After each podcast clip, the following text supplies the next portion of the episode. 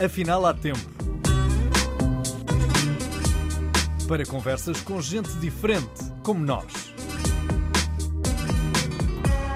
Um podcast de Jorge Gabriel. Estamos no tempo do advento e o que é que isto quererá dizer para grande parte daqueles que nos ouvem e que não são propriamente católicos ou frequentadores da igreja ou que estão uh, pura e simplesmente separados da vida espiritual a ponto de já nem sequer se lembrarem dos seus tempos de catequese. O Frei Fernando Ventura fará o favor de, nesta conversa, dar-nos o mote, explicação do tempo que atravessamos para a Igreja ou será para o mundo? Estará o mundo a precisar de atravessar um advento, Frei Fernando Ventura? Olá, Jorge, muito obrigado por estarmos aqui, muito obrigado a todos os que nos ouvem e que nos veem. É, é o mundo inteiro que está a precisar de advento. E advento é este tempo, liturgicamente na Igreja, são estas quatro semanas que antecedem o dia de Natal, este tempo proposto como desafio, acima de tudo, para a celebração da chegada de Deus à história. No Natal celebramos a encarnação. No Natal celebramos a chegada de um Deus que se faz com rosto de gente, com coração de gente, com mãos de gente, com alma de gente, para que mais gente seja gente e nunca ninguém deixe de ser pessoa. Esta é a tarefa. E a chegada de Deus à história é isto. O Natal e a Páscoa, dois momentos altos da, da, de, toda, de, de toda a existência religiosa cristã, são dois momentos que não se podem separar. Natal sem a Páscoa é só uma criança que nasce em más condições de higiene, se quiseres. A Páscoa sem o Natal é só um inocente que morre às mãos do poder político e do poder religioso do tempo e sem ligação a este, a este que é o projeto de Deus. Este projeto não de um Deus tirano, zangado, a precisar de assassinar o filho para se sentir redimido. A encarnação, a chegada de Jesus à história não é o resultado de um pai com mau feitio que tem que matar o filho para se sentir recompensado. A chegada de Jesus à história não é senão a vontade de Deus de se fazer um de nós para que todos nós possamos aspirar a ser mais gente para podermos ser mais de Deus. O Advento. Oh, Frei, oh, Frei, mas deixa-me deixa perguntar-te o seguinte: mas estando nós a viver um tempo onde o pragmatismo, onde a procura uh, da resposta por via da ciência, estando nós cada vez mais uh, uh, presos à realidade tangível, ou pelo menos aquela que nos chega por via de redes sociais ou por via dos, dos meios de comunicação que consideramos ser aqueles que são de maior fé, deixa-me usar esta expressão. Uh, achas possível que a humanidade esteja uh, a aceitar um milagre acontecido há 2021 anos? O desafio está aí. Aqui o milagre, o milagre é de, é de cada dia, é de cada hoje. Não celebramos o Natal para celebrar simplesmente um acontecimento do passado. Celebramos o Natal, como celebramos a Páscoa, para celebrar um acontecimento urgente do hoje. E hoje, de facto, e isto é da experiência de todos nós, o mundo inteiro está à espera de, de um renascimento. O mundo inteiro está à espera de redenção. O que temos vivido e a experiência traumática que a humanidade inteira está a viver e que, pelos vistos, não aprendeu grande coisa pela, por, por aquilo que temos visto ultimamente, é esta consciência da urgência urgente, de cada dia ser Natal, cada dia ser um dia do nascimento da esperança. E é esta esperança que vem faltando e que nos vai, e que nos vai atirando para a busca de outros messias que volta e meia aparecem a anunciar salvações, que ciclicamente nos nossos fenómenos político-eleitorais se apresentam como salvadores e depois não passam outra vez como a estátua do Nabucodonosor, que são gigantes de pés de barro que qualquer tempestade mais ou menos violenta é capaz de, de derrubar. Não estamos, não estamos de todo já e já passamos essa fase. ou quase todos passaram já essa fase, de insistirem na impossibilidade da coexistência da fé e da ciência. Como se a ciência não fosse feita por gente e seres humanos, e como se a fé fosse alguma coisa fora do ambiente do humano, do ambiente daquilo que é a nossa experiência de todos os dias. E nós somos, somos gente de fé. Temos gestos e atos de fé, como o gesto tão simples, por exemplo, de entrar num elevador, de subir ou descer um elevador, acreditando que aquilo não vai cair e não nos vai uh, esmagar de alguma maneira. Uh, a fé faz parte da vida. Agora, é uma fé que precisa de estar encarnada na história. E aí sim, aí há, de facto, iliteracia, aquilo que se poderia chamar, numa linguagem assim, mais bonita, iliteracia do divino e iliteracia do sagrado, porque temos demasiada gente de religião e não, não tanta gente de fé. E isto é alguma coisa que importa, que importa recordar também neste, neste tempo de Natal e fazer de Belém justamente este, este paradigma, se quiseres, entre a, a religião que pode matar a fé, entre as religiões que podem matar a fé e, e a urgência que é cada homem e mulher de fé ser exatamente isso. Este é o tempo de passar da religião à fé. É tempo de passar de uma exterioridade externa, vazia, bacoca, se quiseres, de enfeites e penduricalhos mais ou menos religiosos, a uma atitude de transformação da história, sendo que o primeiro agente e o primeiro destinatário da transformação tenho que ser eu. Toda, toda esta aventura começa com uma frase, com duas palavras. São duas palavras lapidares. Lech lecha, Peço desculpa de, de estar a ofender com sonoridades pouco, pouco conhecidas. Mas ah, estou a trabalhar nisto e de, de, alguma maneira vem a talho, a talho de foice.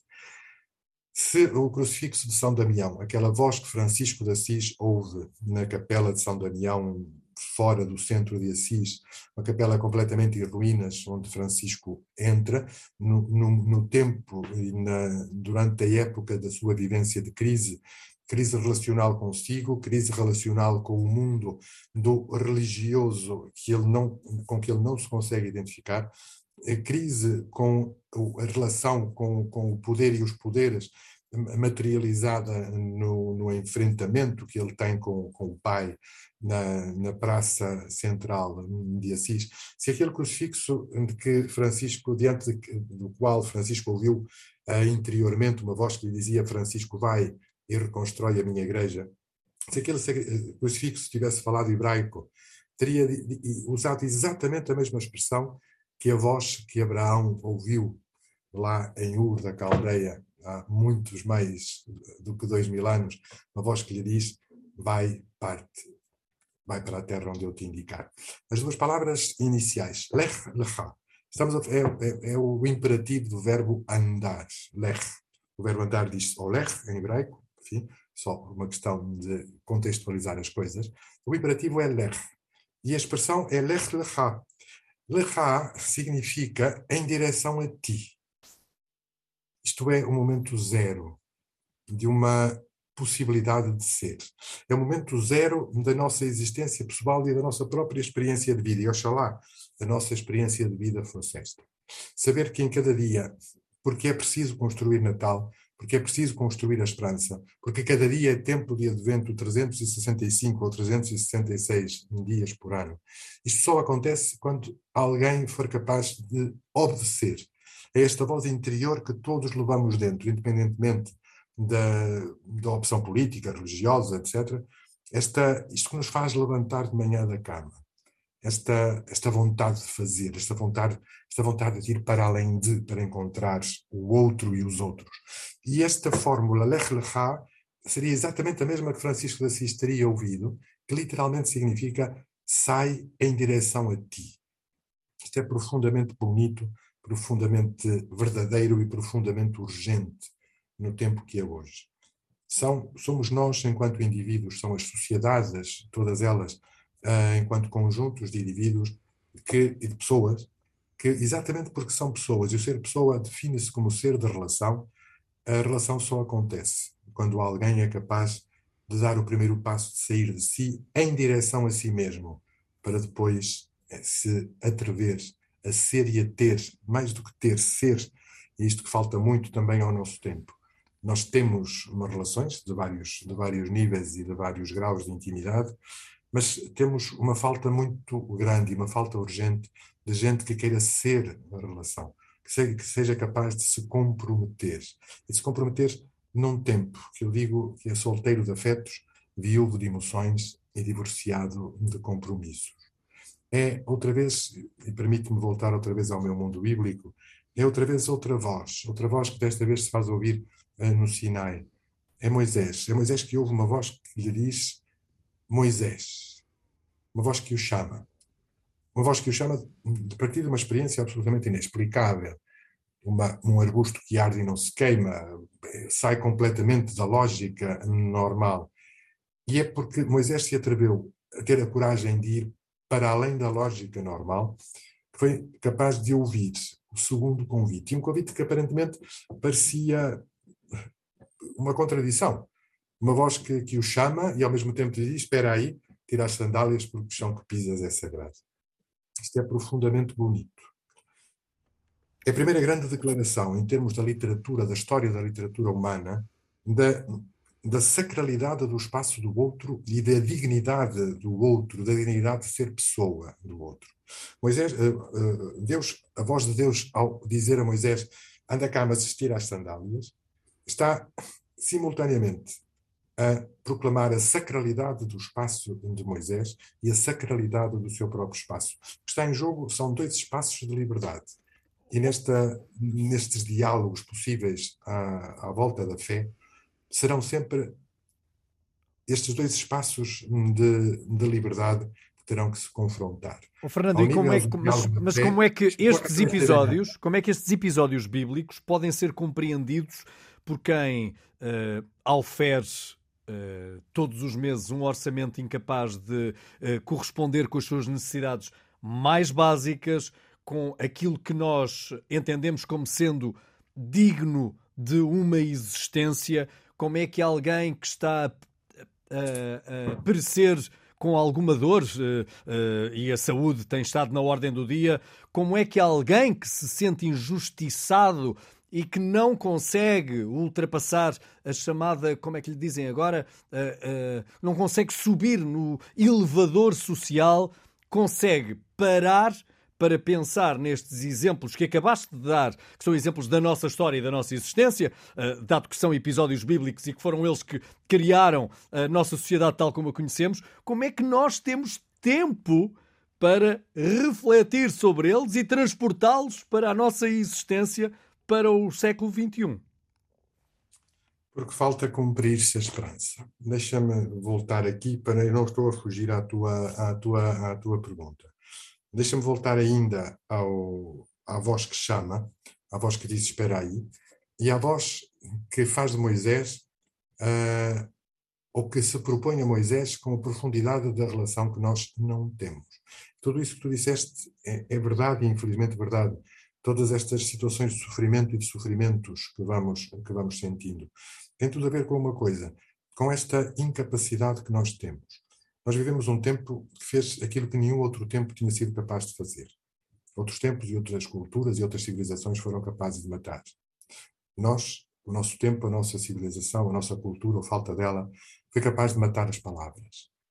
E porque matamos as palavras, matamos os afetos. E porque matamos os afetos, suicidamos. Porque a relação vai mais longe. E este diálogo, este diálogo de, Moisés com Deus na, diante da sarça, é alguma coisa que vai para que toca eh, realmente até as, as raias da heresia. Quando Moisés pergunta como é que te chamas, desde logo aqui há uma beleza fantástica. A palavra Moisés, em hebraico, diz-se Moshe, escreve-se com duas letras, Meshe. A palavra nome diz-se Shem, Shem. Repara como temos um espelho. Repara como eu, ao ser relação com alguém, faço do outro espelho do meu ser e permito que o meu ser se transforme em espelho do outro. E aqui surge a revelação do nome, e aqui surge o segredo. O segredo que só São João mais tarde vai plasmar numa frase: Deus é amor. Porque quando Moisés insiste, Deus revela-se e revela o nome. Eie, Asher, Eie. Eu sou aquele que sou, eu sou aquele que é. É mais do que isso. Eu sou aquele que é sendo, que é sendo contigo. Este gerúndio pede um complemento de relação. E quando eu digo a alguém, eu não posso ser sem ti, eu aqui vou tocar o mais profundo da impossibilidade ou das impossibilidades das nossas relações. Quando eu digo a alguém eu gosto de ti, eu estou a dizer eu preciso de ti para ser feliz. Mas se eu tenho a coragem de dizer a alguém eu amo-te, eu estou a dizer eu não posso ser feliz sem ti. Eu sem ti não existo. É isto que Deus diz a Moisés, esta heresia. Deus diz a Moisés, diz a cada um de nós, eu sem ti não sou. Isto faz parte da nossa experiência de todos os dias. Alguém que nunca nos viu, que nós nunca vimos, não existe. Só existe aquele diante de quem eu sou. E aqui todas estas eh, situações que tu evocavas há pouco e, e muito bem, têm a ver com isto.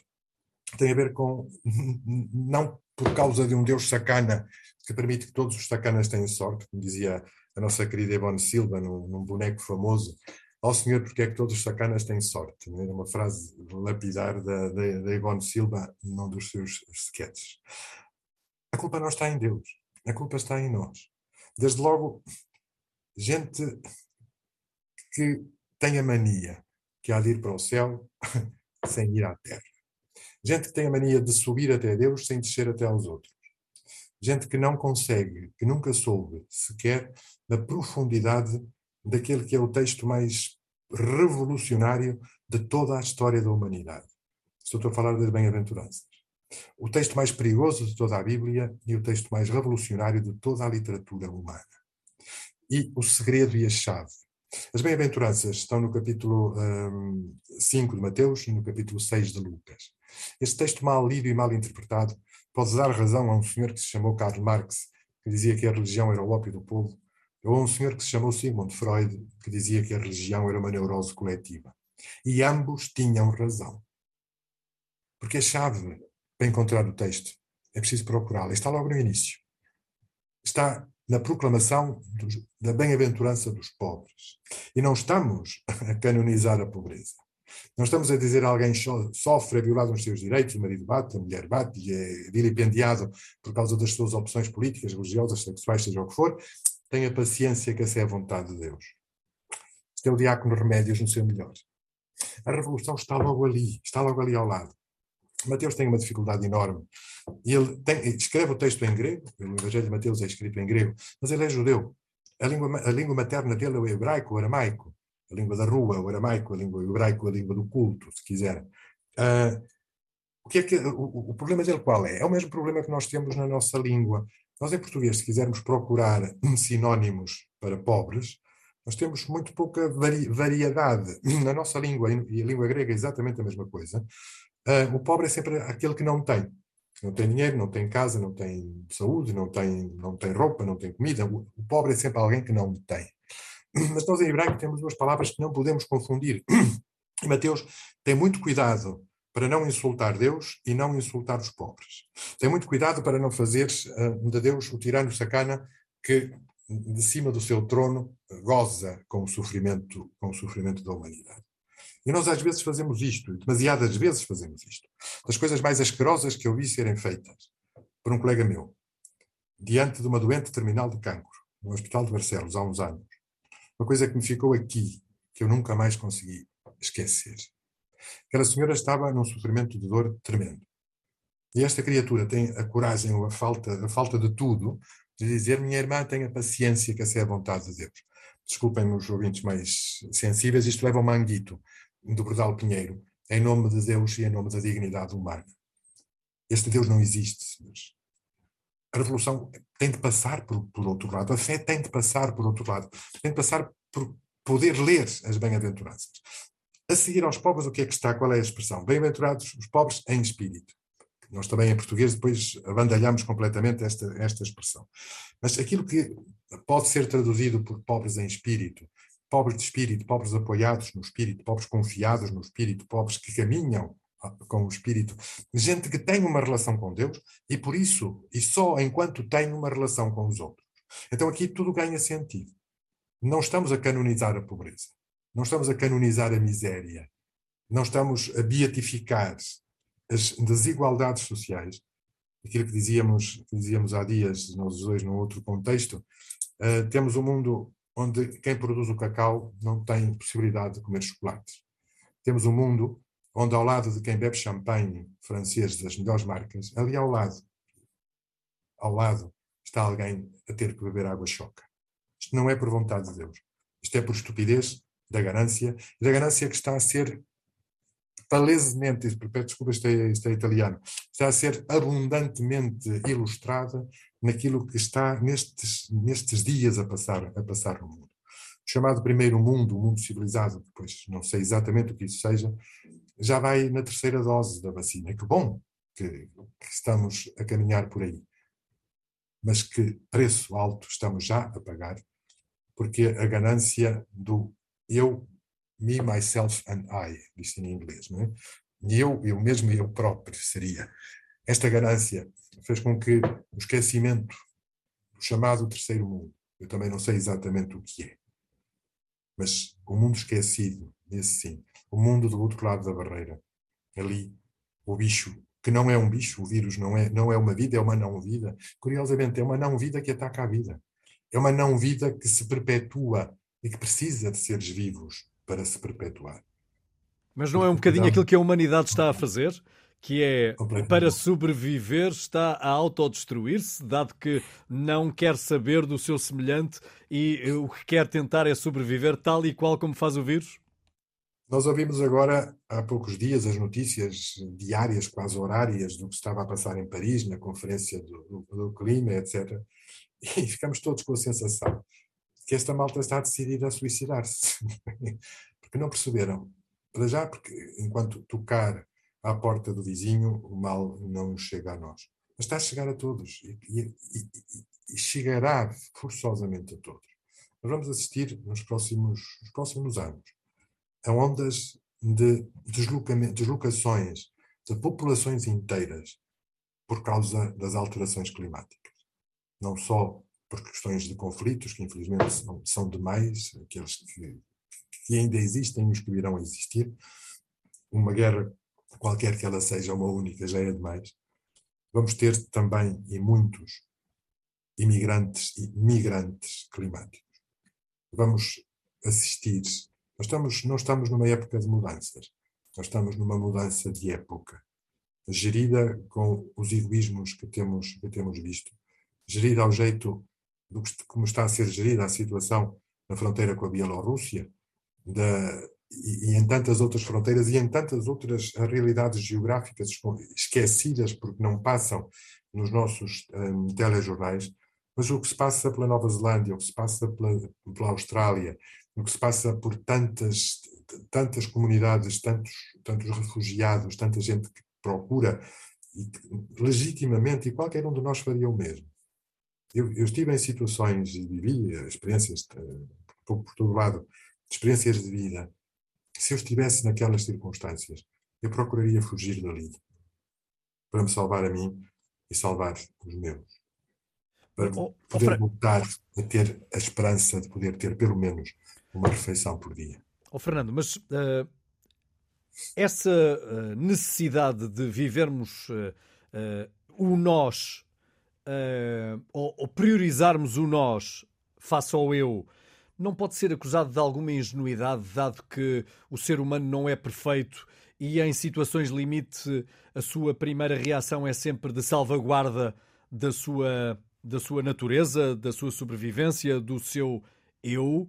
Não pode ser isto também uh, visto e tido como uh, num plano etéreo tudo isso será possível, no, na espuma dos dias, isso não é a realidade? O nosso cérebro reptiliano nunca nos abandona. Obviamente que uh, o instinto primário e primeiro de qualquer um de nós é a preservação da vida. Por isso é que construir comunidade e construir sociedade não é uma tarefa fácil. Não é alguma coisa que nos sai espontaneamente espontaneamente somos, de facto, autocentrados e egocentrados. Isto faz parte da, do nosso DNA, o tal cérebro reptiliano, que, do qual nunca, nunca nos libertamos. Mas também já percebemos, já era tempo de percebermos, que sozinhos nós somos o animal mais indiferenciado da natureza. Um, um, um pintainho sai do ovo e imediatamente começa a bicar. Ele sabe onde tem de ir comer, sabe onde está a água. Nós somos absolutamente incapazes de sobrevivência sem os outros. Isto que é da nossa realidade desde o início, é uma coisa que nós vamos perdendo. Vamos perdendo porque nos vamos, vamos envaidecendo de nós próprios. Vamos, vamos nos enchendo de nós. E o resultado está à vista. É evidente, Jorge, estou de acordíssimo contigo. Não é, não é uma tarefa fácil. Por isso é que, voltando àquele discurso de há pouco, o primeiro movimento do, tal Lech Lecha, o primeiro movimento é o movimento que eu tenho de fazer em direção a mim próprio. A peregrinação mais difícil não é a peregrinação que nos leva de santuário em santuário, de caminho em caminho, é a peregrinação em, em direção a nós próprios. Essa é a condição primeira para depois podermos peregrinar até ao outro lado do patamar da escada, ou até ao andar de cima, ou até ao andar de baixo, ou até à casa do vizinho. Só acontecerá de facto a redenção comunitária da vida e a redenção comunitária da história quando todos nós tivermos consciência da necessidade de irmos em direção a nós, em primeiro lugar, para depois ir em direção aos outros. E desmontar, e é preciso desmontar muita coisa, estamos sempre a tempo. Desmontar, desmontar desequilíbrios sobre os quais nós nos vamos construir. Vivemos, por exemplo, agora eh, as palavras vão sendo palavras também de moda, e uma das palavras da moda agora é a tolerância. Eu tenho um ódio visceral contra a palavra tolerância. Eu peço, por amor de Deus, que nunca me tolerem, porque eu procurarei sempre nunca tolerar ninguém. Porque eu posso tolerar uma dor de cabeça, posso tolerar uma dor de dentes, posso tolerar uma inevitabilidade.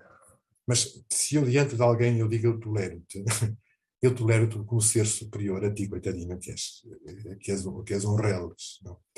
A tolerância pode ser, e oxalá fosse sempre, um primeiro passo, mas nunca um ponto de chegada. A tolerância não pode ser o ponto de chegada, tem que ser o caminho. O caminho para outra coisa, que é o caminho em direção ao respeito. Por aqui podemos estar de acordo. Este é um dos mitos com que nós nos construímos ou desconstruímos. E o outro tem a ver com um valor absolutamente gigantesco, que é o valor da liberdade. Nós crescemos e educamos os nossos filhos dizendo-lhes que a nossa liberdade termina quando começa a liberdade do outro. É por causa disto que eu tenho que te matar. Porque se tu és o, o empecilho da minha liberdade, eu tenho que tirar do caminho. Este é só um primeiro passo. Que bom que já o outro representa de alguma forma um limite para a minha estupidez de nascença. Mas um dia nós vamos conseguir, eu tenho, tenho, tenho esperança que isto aconteça, o que vai acontecendo. Um dia vai ser possível perceber que é a sequência, deixa-me voltar só num instantinho ao Sinai, a, a voz que chama, as duas liberdades que se encontram, liberdade de Moisés e a liberdade de Deus. A minha liberdade e a liberdade que eu posso conceder na, neste, neste jeito de, de relação de fé com o totalmente outro, que é a mesma experiência que eu sou chamado a fazer contigo e com toda a gente que está à minha volta. Quando duas liberdades se encontram e duas liberdades se cruzam, esta interseção das duas liberdades é aqui que acontece o nós. O nós é sempre o compromisso da liberdade de cada um, é que entrega e que se entrega à liberdade do outro. E se aqui formos capazes de ir até ao fim, vamos perceber que o outro não pode ser o limite da minha liberdade o outro, a liberdade do outro, nesta confluência. Nós aqui no prédio, aqui no prédio em frente, por exemplo, temos as varandas divididas. Se cada um daqueles vizinhos tirasse a paradita que está no meio, em vez de ter uma varanda de, de, de 4 metros, tinha uma varanda de 8 metros. E se o vizinho do lado tirasse também a porcaria da parede, já, já íamos em 11 e, e, podíamos dar a volta, podíamos dar a volta ao prédio, podíamos ter todos um espaço gigantesco de liberdade a ser vivida e celebrada. Percebes? Desmontar, desmontar mitos custa muito. Não achas que a Igreja tem muita responsabilidade no afastamento daqueles que faziam da igreja também um lugar para uh, conseguirem refletir, um lugar para aceitar os seus defeitos, um lugar para tentar remediar aquilo que uh, na autoanálise, nos seus momentos de catarse, concluíam que não estava a ser o caminho, não era correto face à sua religião, era correto face a si, completamente de acordo, os tais, os tais cães deitados na manjedoura da vaca, é? nem comem, nem comem, nem deixam comer. Uh, eu tenho, tenho a felicidade de ter uh, estado e vivido experiências de igreja nos cinco continentes. E sou capaz de perceber, de perceber a diferença de uma Europa muito mais centrada no, no egoísmo Basta, basta ir, enfim, participar numa Eucaristia na Europa, em algumas comunidades, e participar numa Eucaristia em África. tem nada a ver. É, é, é, é, o outro lado. E de facto, sim, a Igreja tem culpas, tem muitas culpas em muita coisa. E a Igreja somos nós, não é uma instituição pendurada não sei, não sei onde. Somos nós, todos os, todos os batizados. E uh, aquilo que eu tenho sentido e que tenho visto se calhar, e a verdade, esta é a verdade também, tenho mais experiência de terreno eh, de igreja fora da Europa do que dentro da Europa, quer, quer em territórios mais afastados, na Índia, quer na América Latina, quer em África.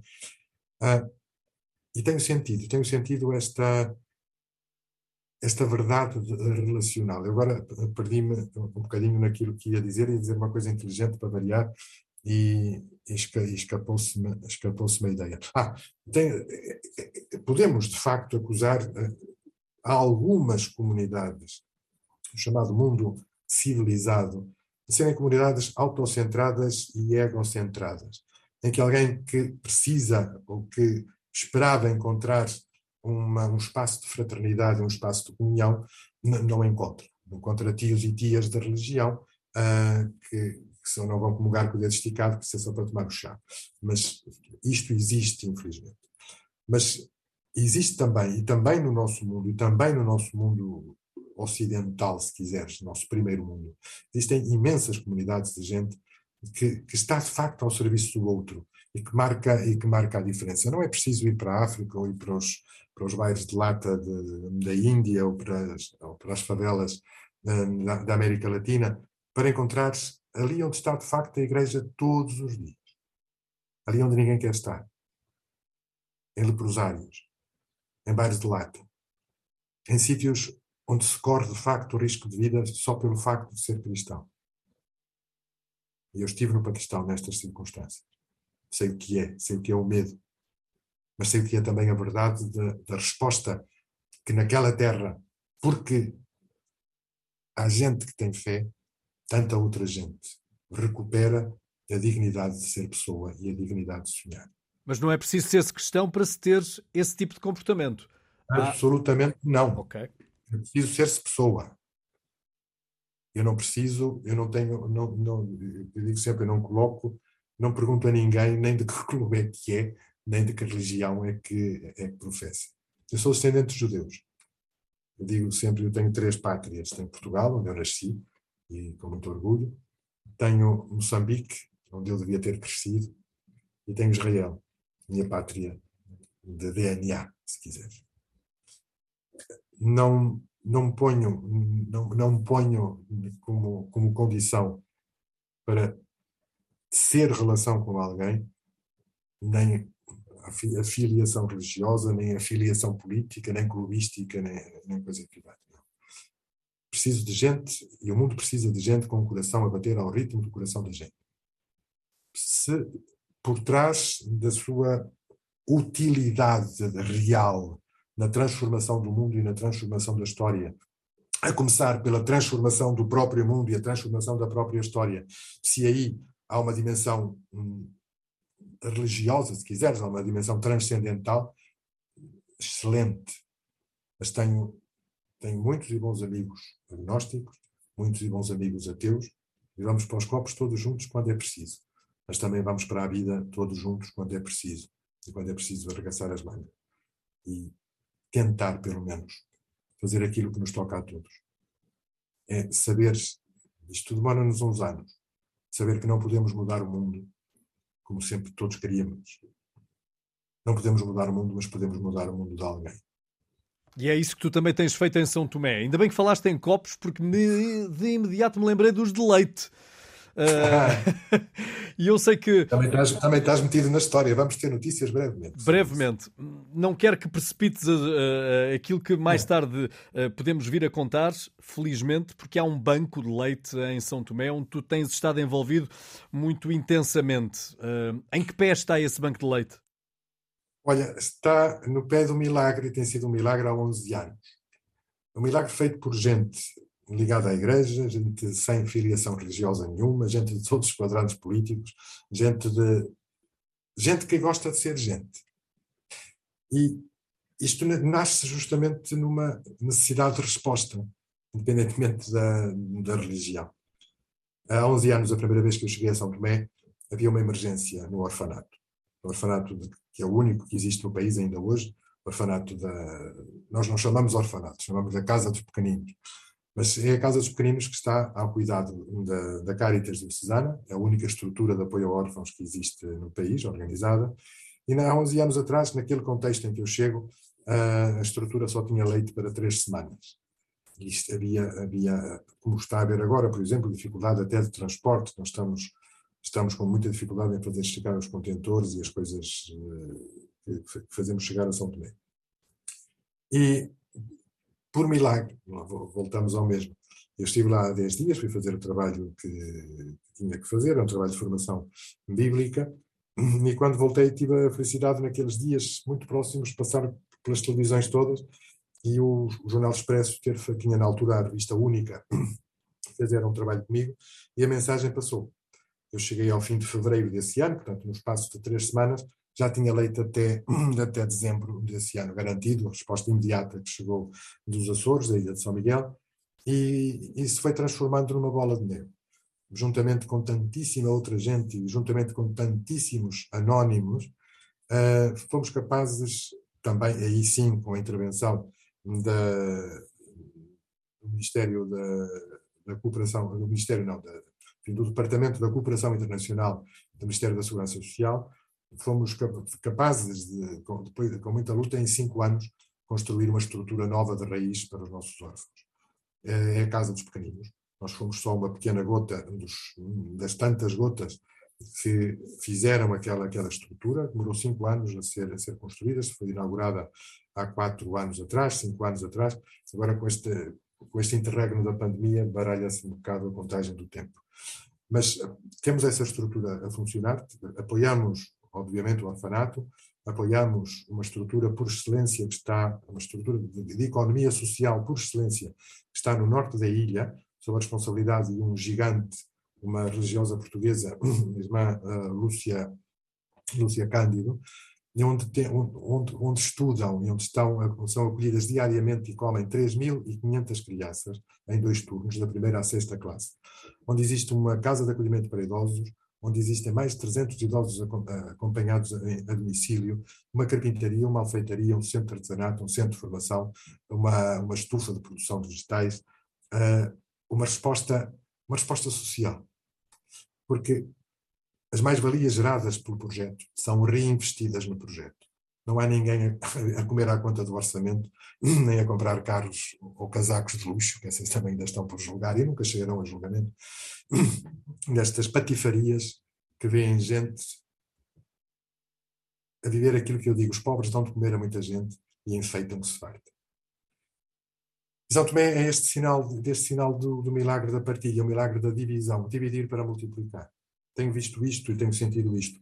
Sinto isto já há 30 anos desde os meus tempos saudosos de passagem pelo Barreiro, Baixa da Banheira, Val da Moreira, uh, por estas realidades onde eu aprendi muito. E tenho, tenho vivido isto, tenho vivido milagres. E o Banco de Leite São Tomé vive de milagres neste momento. Não só o leite que nunca faltou e vai chegando, estamos sempre a contar, a contar tostões, mas ele, ele chega quando é preciso. E neste momento a grande, a grande batalha, a grande luta que, eu tenho e que nós temos todos na, na Ilha do, do Príncipe, para terminar de construir uma casa para idosos. A ilha foi abandonada por uma ONG portuguesa que, a das alturas, por questões financeiras, pelos vistos, também teve que fugir da ilha, desapareceu. Ficaram abandonados os órfãos e ficaram abandonados os idosos. Ficou tudo nas mãos de duas heroínas que já celebraram 20 anos quatro vezes. São duas religiosas portuguesas, a irmã Eufrosina e a irmã Maria da Conceição. São duas heroínas açorianas, uma da Ribeira Grande e outra do Nordeste, que são a esperança visível, do rosto visível da fé encarnada na história, na fé encarnada numa comunidade. É ali que estamos a lutar para construir uma casa para idosos.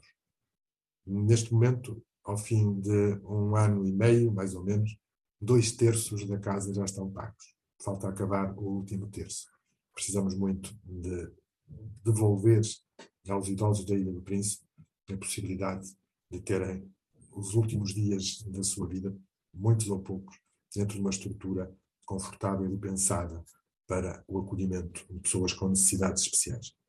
Esta luta está a ser difícil, mas é o resultado, e há de ser o resultado, e há de ter, há de ter na porta principal uma frase que não é minha, que é de um outro gigante português que eu admiro muito, tenho muito orgulho em ter nascido no mesmo dia em que ele nasceu, ele faleceu três anos antes de mim, estou a falar do Padre Américo de Guiar, da obra do Gaiato, da, da, casa, da casa do Gaiato, da obra da rua. O Padre Américo tem e criou este slogan, dos pobres para os pobres. A casa dos idosos da Ilha do Príncipe há de ter, há de ter uma placa dos pobres para os pobres. E vai ter, vai ter e tem, tem muitos corações a, a bater ali dentro. A sala de convívio e a sala de jantar, por exemplo, vai ter o nome de Maria João Abreu. Foi eu que fiz o funeral da Maria João e prometi isso. Ela foi das primeiríssimas caras que deu a cara por este projeto, que nunca o abandonou, que não fez promessas vazias de afetos inconsequentes, como tanta gente tem feito durante estes anos. Feliz. Todas as promessas de gente muito bem posicionada, se tivessem cumprido, eu já tinha construído um Sheraton ou um Ritz ali. Felizmente não, não que é temos um muitas pessoas com o coração muito maior do que o seu corpo físico. Felizmente. Muito, muito Felizmente. Muito. E não só portuguesas, porque a bondade também ah. se espalha no mundo. E é bom que não esqueçamos isso. Recebemos, nativos da Hungria, recebemos nativos da Austrália, recebemos nativos dos Estados Unidos. Temos, temos uma rede imensa de pessoas que nos seguem que nós nem sequer temos consciência. Para terem ideia, nas, eh, em, em, Portugal, o Banco de Leite São Tomé e Príncipe tem o nome da Associação Amparo da Criança, é uma IPSS e podemos eh, ser destinatários da percentagem dos 0,05% do, do, do IRS. Neste ano, no ano passado, portanto, o que nos entregaram este ano, em fevereiro, foram 12 mil euros. É muito dinheiro para percentagens tão pequeninas. Isto significa que há muita, muita gente, há muitas pessoas que acreditam em nós, que é quem nós vamos comunicando. Só tenho o Facebook para, para comunicar tem duas páginas, Frei Fernando Ventura e Fernando Ventura, publico exatamente as mesmas coisas numa e noutra, uma fui eu que a criei há muitos anos, a outra Frei Fernando Ventura foi criada por um grupo de amigos meus, isso agora temos, temos duas e pronto, e é por aí, é por aí que vamos comunicando, é, comunicamos as contas, comunicamos o que vem, de onde vem e para onde vai, sempre e quando sabemos, chegam-nos tantos donativos anónimos por transferências multibanco, por exemplo, MBWay, etc., nós não temos possibilidade de fazer aquilo que sempre procuramos fazer, que é emitir recibos, eh, que têm incidência fiscal, inclusive, para toda a gente que nos ajuda. A oh, todos, oh, Fernando, eles nos estão a viver neste momento, muito obrigado. Oh, Fernando, deixa-me perguntar-te, e em jeito quase de despedida desta nossa conversa, que já leva praticamente uma hora, uh, nós constatamos pelo nosso diálogo que uh, ainda temos muito que construir, portanto, o Natal valerá sempre a pena, nem que seja pelo exemplo dado por aquela família improvável de uma jovem com alguém uh, que tinha muito mais idade e que tinha de assumir um filho que não era seu. Logo aí está o cenário montado para uh, que nós até consideremos improvável que naquela época alguém tenha tido um comportamento tão aceitável, não é? Mas o que te pergunto é para os dias de hoje o Natal tal como o vivemos será um Natal próximo daquele que efetivamente devíamos viver? Ou nós devíamos aproveitar a noite de consoada para pensarmos menos em comer, pensarmos menos em oferecer e mais em pensar em conjunto? É em construir o presépio em conjunto, das improbabilidades. Quem chega a Belém é uma mãe solteira, com um pai, uma criança que vai nascer de um pai que não é o pai, ainda por cima aos 12 anos vai fugir de casa. É esta verdade relacional. E serão as verdades relacionais de todos os tempos e de todas as relações e hão de contribuir para a construção do presépio. Para já ainda vamos tendo natais enfeitados, com bolas cheias de nada e luzes que tantas vezes só cintilam desilusão. Natal e presépio a construir. Tem que ser uma tarefa diária, dentro de mim em primeiro lugar. Repetindo aquilo que acontece em Belém. Em Belém houve alguém, não sabemos quem, que disponibilizou o espaço possível que tinha. E o espaço possível era um estábulo.